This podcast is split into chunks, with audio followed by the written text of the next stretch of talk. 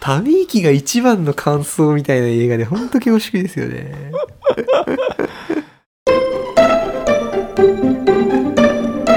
物語の学校。さあ始まりました。物語の学校。どうも講師の曽川です。どうも、助手の丸です。この番組は漫画や映画などの作品の物語ストーリーに焦点を当ててどのようなテーマを表現していたのかを読み解いていこうという番組ですもともと国語の先生をしていた曽川先生と物語素人の丸が毎回一つの作品をピックアップして作品ごとに論点を設け先生と一緒に深掘りしていく番組となっております。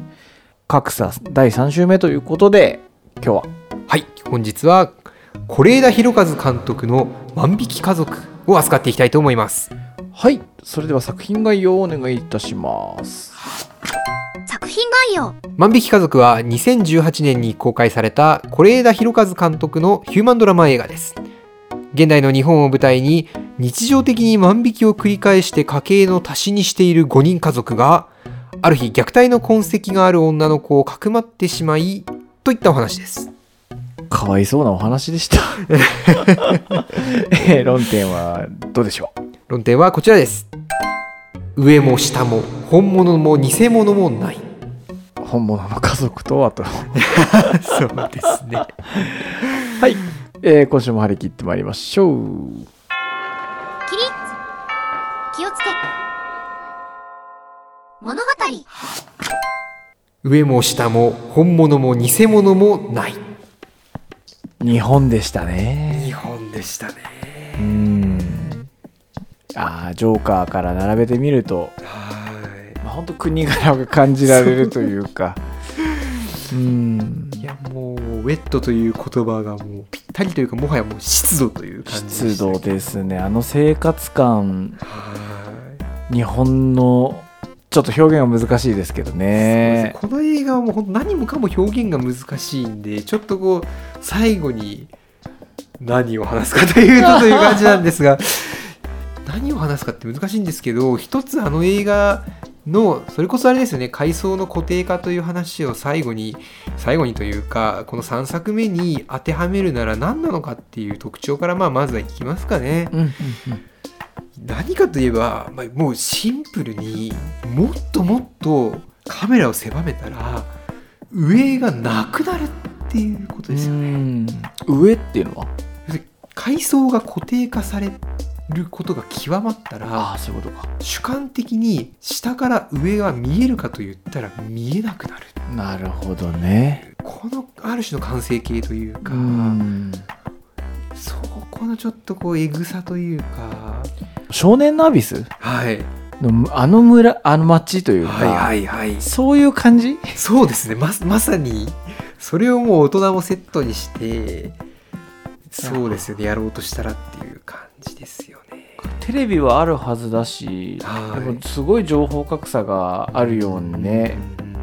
見て取れるしうん。ね、そのローカルの、えー町工場じゃないけど、あのクリーニング店とか。あの感じってい。いのか悪いのか分かんないけど僕は目の当たりにしたことはない世界観というか、うん。そこまでちょっとこう奥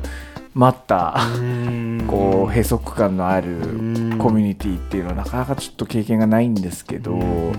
まああるんでしょう。そうですね。まあさすがにちょっとどうなってるのかなとは思いますけど、ん。まあ、あれはもうちょっと地方に行ったりとかしたら、まあ、まあもちろんその誇張されてるっていうのは誰が誰が見てもというかたくさんの人が見ても、まあ、思うとは思うんですよね。ただやっぱりそれなりにああいう感触というか状況自体から遠い立場にあってもやっぱ分かるじゃないですかなんかあれ。だからそれこそワイドショーでたまにうん悲しい事件が報道された時とかに感じるそれですよね。そうですね。だまあよくその福祉とつらつながれたらっていう言葉がありますけどやっぱりそれすらもまあ本当にもうそのままの話ですよねそれすらもやっぱりそれにアクセスできるだけのあるいはしようと思えるだけのそれを思いつくだけの何かしらの基礎インフラみたいなものがなんか届いてないことっていうのはやっぱりあって。うんでそしてそれをキャッチされてないことっていうのもやっぱりあってで我々はまあ基本的にはそうではないとしてもやっぱそれがこうあちこちにあるのが今この社会の姿だなっていうのはやっぱひしひしと感じてるわけですよね。とにかくヒットしたじゃないですかこの映画って。はい。2018年ですか。はい。どういう時代だったんですかね。いやーだからそのこの番組で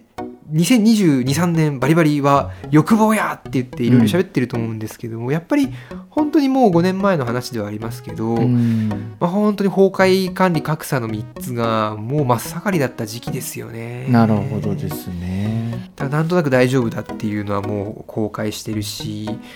なんかこうその上のシステムと下の生活っていうものがどんどんかけ離れていってるわけですよね。だから形だけはどんどん整備されていってるけどそれが自然と例えば町内会の看回覧板でし自然と伝わってくるみたいなことが逆になくなっていったりとか、申請一覧の何ページ見てくださいみたいないや見れる人と見れない人がいるよなみたいなこととかあるいはまあシンプルに格差が進行したっていうこともありますしそのあたりで来てますよね。だからねアメリカだったらあのトランプじゃないけどそうですねそうですね。その時代ですもんねそうだからやっぱりアメリカのトランプの時もよく言われますけどやっぱりその内陸部の州がうんこう支持基盤としてあるみたいな話やっぱりこうどうしても土地がものすごく広くなってくると、ん新しい情報と古いものが残ることとの差みたいなのがこう地図上のこう地形にもこうひ広まってくるわけですよね。で実際いろんな世の中のこととかがそういう風になっていくとさあどうだっていうと意外とそういう人たくさんいるぞみたいな。うんうんそれで一回そういう揺り戻しがいくわけですよね。どんどんどんどんいろんなことが進んでいってるけど置いてきぼりになってる人がたくさんいてうんでなんならそういう人たちの方が絶対数としては多い。うんでそうすると何が起きるかというと最新インフラを駆使して陰謀論が信じられあるいはまあものすごく保守原理主義的な思想が初めての思想かのようにこう広まったりとかしてこうああいう形になっていくわけですよね。どっちがいいっていう意見があるわけじゃないんでなんか意味が悪いような言い方になっちゃいましたけど、だそういう必然性ですよね、うん。1回目というか。やっぱりこう何かこうリベラルなやり方が正しいって無邪気に信じられていた時代のうん。1回目の揺り戻しが起きてた時代ですよね。なるほどね。いや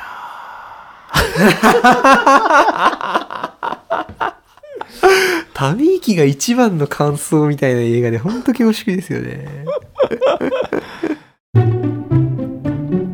物語の学校でまあちょっとぼちぼち具体的な映画の中の話もしていくかという話ではあるんですが、まあ、やっぱり万引きって何だったんだって話ですよね。ああなるほどうね今の上がないっていう独特の視点の狭さというか、極まると上っていうのはなかったことになっちゃう。そして下だけの世界まあ上と下って言い方も極端ですけどでもそれだけの世界がああいう形で展開するっていう分かりやすさというか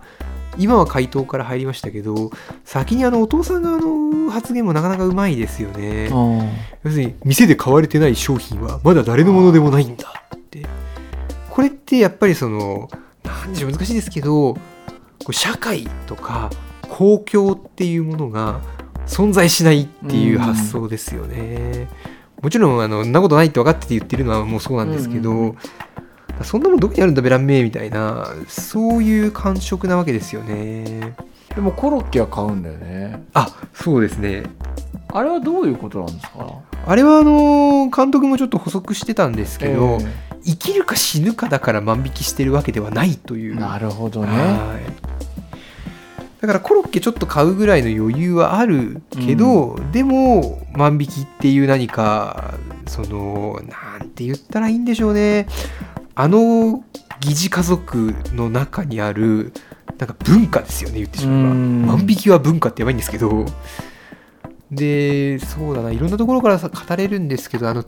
捕まった後に、うん。あのお父さんが言うセリフ俺には教えられるのは万引きぐらいしかないからって、リリー・ランキーが、うん。言うわけですけど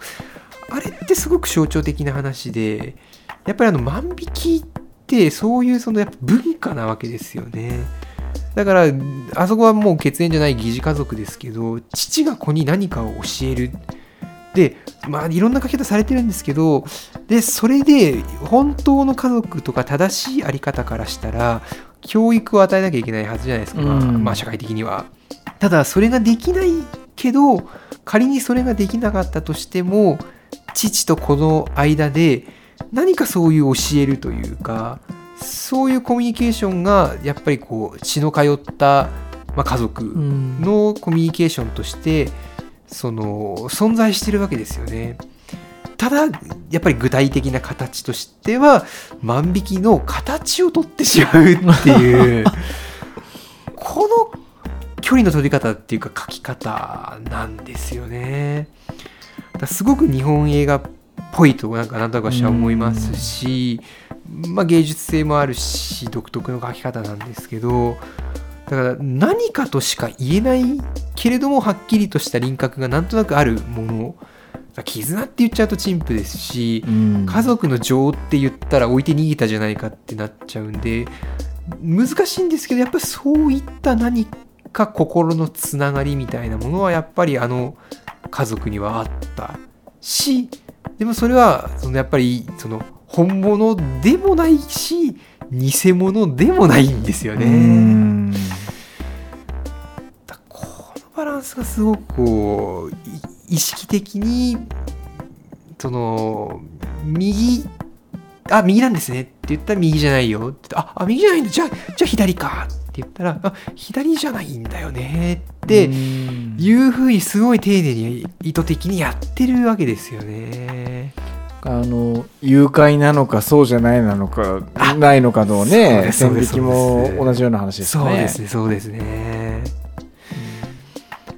だからやっぱりその中でまあ同じですよねそのだから格差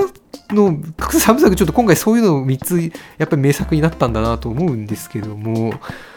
それで何が起きるかっていうとやっぱりでもまあ言うて万引きなわけで、うん窃盗なわけですからあの男の子の犯罪だはい、犯罪ですね。だから犯罪に行き着いちゃうし犯罪であることの臨界点は必ず来るわけですよね。いい作品な。ら。だらやっぱり心のどこかでその言うて分かってるっていう部分を担当するのがジョーカーなら妄想。パラサイトなら地下の家族。うん。本作ならあの男の子なわけですよね。ああの男の子はその矛盾の矢面に結構一心に立たされて、であのちょうど映画の真ん中ぐらいだと思うんですけど、駄菓子屋のシーン、あそことかもまあいいシーンというか、ーそうだよなってなってね みんな全大人がこうそりゃそうだよなってなるし。わかるよなそりゃってっていう。本当の家族として正しき文化としての万引きが継承されちゃいそうになってるわけですけどそれがやっぱりそのあの男の子にしてみればその妹という自分よりも下の人にそれをまあ継承するとかあるいはそれをベースにして何かをあげるとかっていうそういう継承ラインがやっぱり気づかれそうになっちゃうんだけどやっぱり止められるっていう立場シーンを迎えるのはやっぱあの男の子だしそれでやっぱこうやっぱりこれはなんか違うよなっていうだこれもやっぱり倫理観なんだけど倫理観っていう言葉にしちゃうとちょっと違う気がするもうちょっと本能的な何かというか人から教えられた誠意じゃないし、まあ、やっちゃうやっちゃうから本当になんか良心かというとなんかそれもなんか妙なことな気がする。人にいいことしてあげてるわけでもないし、ただ何かその良心悪いことをした時の良心の呵責として書かれる倫理の芽生えみたいな、そういうところをついてるわけですよね。まあでもあの環境で生活してたらそうなるわな。うん。あの子はなんで本物のな実母ジップはい。を探そうとしてなかったんでしたっけ、ああれはもう割と物心ついた時からあの2人にっていう話なのでだから最後にそれをばらすわけですよねあのお母さんが。赤いビッツだって言ってましたね。そうですね。うんただあれも結局また負の連鎖というかうん。あの女の子虐待されてましたけど、うん。妹の方ただあの男の子も結局そのあるじゃないですかあのパチンコの駐車場にそうですそうです。そういう子っていう。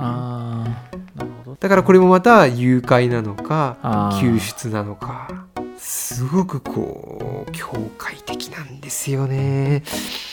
だ万引き家族ってああいうすごくこう感覚というかそういうこう不定形なものを描いてる作品だと思うんですけど、意外とは設定がいい作品だっていう、うんうんあの評価をするべきだと実は思っていて A でも not A でもない何か B でも not B でもない何かっていうのをこう上手に囲っていくというかそうするためにすごく丁寧にそういうふうに配置していてでまたそれがその子供っていうモチーフと噛み合ってるのもすごく好きなんですよね。なるほどね。だよくその大人の何かこうフィルターが入ってない子供はうん人間の本当の何かを知っているとかハッとさせられたみたいな。あれはやっぱりでも違うじゃないですか。大人が欲している何かの考えとか、まあ、アイドル化された偶像化された子供の何かであって本当の子供のその子供性というかそういうものって子供は残酷だみたいな話じゃないですけど、でも子供は優しい部分もあるわけじゃないですか。だからそういう何かなわけですよね人間の心の中の。だから子供っていうモチーフってすごくこう陳腐に使われやすいんですけどその万引き家族ってそういう中間領域の何かを書こうとしてるのでそれにそのそれを書くために子供自身がそうであるそのなんとなく不定形なものであるっていうことを不定形なものを書くために不定形なモチーフを上手に選んでるんですよね。なるほどね。すごくこう芸術的な仕上がりというか、アーティスティックなんだけど感覚的に分かりやすい、まあ、もちろん同じ国だからっていうのもあるとは思うんですけどそこはやっぱこう細心の注意で丸くてふわふわした何かそっとしたものを描くためにすごく上手に四角いカッカッカッカッっていう枠線をきれいに引いてるんですよね。すごく分かりにくい映画だと思うんですけどもやっぱりそれでいいんだというかいろいろ複雑な話ってするんですけど珍しくそのなんだか分からないけどあれです。何かですっていう、それがそもそも思考されてるんですよっていうこれはあれですっていう何か特定のものに言い換えるんじゃなくて、うん。四角い囲いだけをこうやって丁寧になぞっていってでその中にある何かですよねっていうそれが十分な説明的確的確な説明になるんじゃないかというのがちょっとこう今回うん一番いい解説かなといううん形ですね。物語の学校。ということで湿度高えな。そ格差の描写の行き着く先は、まあ、要するにそれが存在するっていう認識がなくなっていくっていうことですよね。まあちょっと世界の未来も物語の未来もどうなるかは分かりませんがまあこの辺の問題意識っていうのはまだバリバリ残ってるかなと思いますんで引き続き見ていけたらなという感じですね。はい。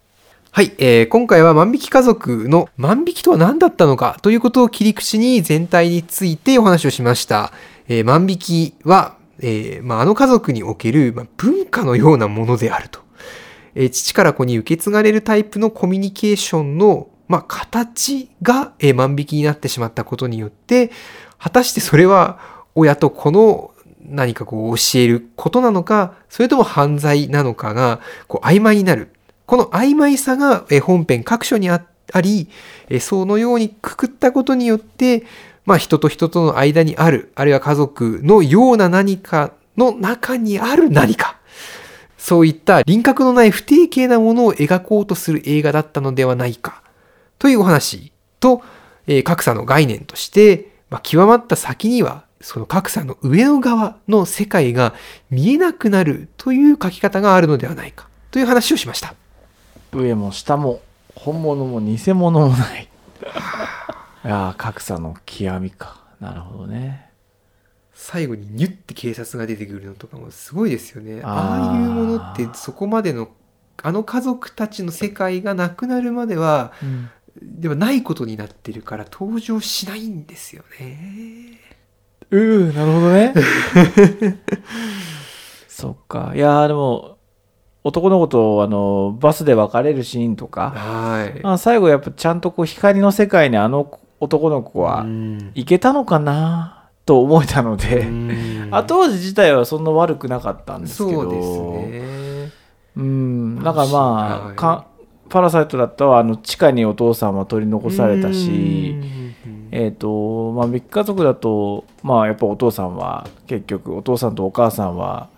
おじさんとおばさんに。あそうだね。おじさんとおばさんにそして、えー、と犯罪者としてというか。そうですね。闇の世界へ闇の世界じゃないのか。あのまあ暗い世界の中でねあの出てこれない状態だと思うんですけど。言葉にするのが本当に難しいっていう。ね。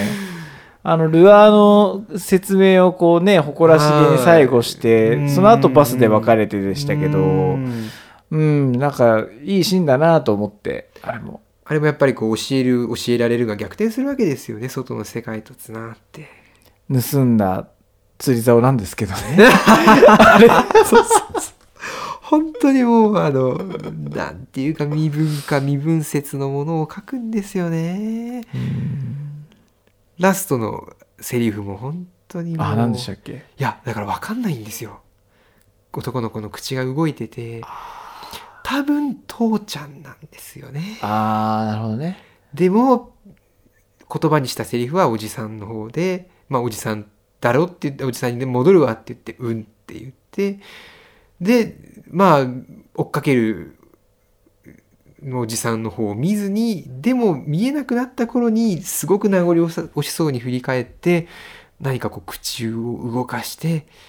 あっていうこれはっていう。形 いいの方がいやー本当に。いやー。いやーでは我々物語の学校は毎週金曜20時に更新していきます。Twitter ノートなどの各種 SNS も番組名でやっておりますので番組概要欄からチェックフォローしていただけると幸いです Spotify や Apple Podcast ではフォローすれば最新の番組が配信された際に通知が届きますので、ぜひ、えー通知をオンにしてお待ちください。レビューもよろしくお願いします。はい、では、格差3部作、これで終了ということで、来週どうしましょうかね。はいいやもう来週は宮崎駿監督のよ君たちはどう生きるかの上映当日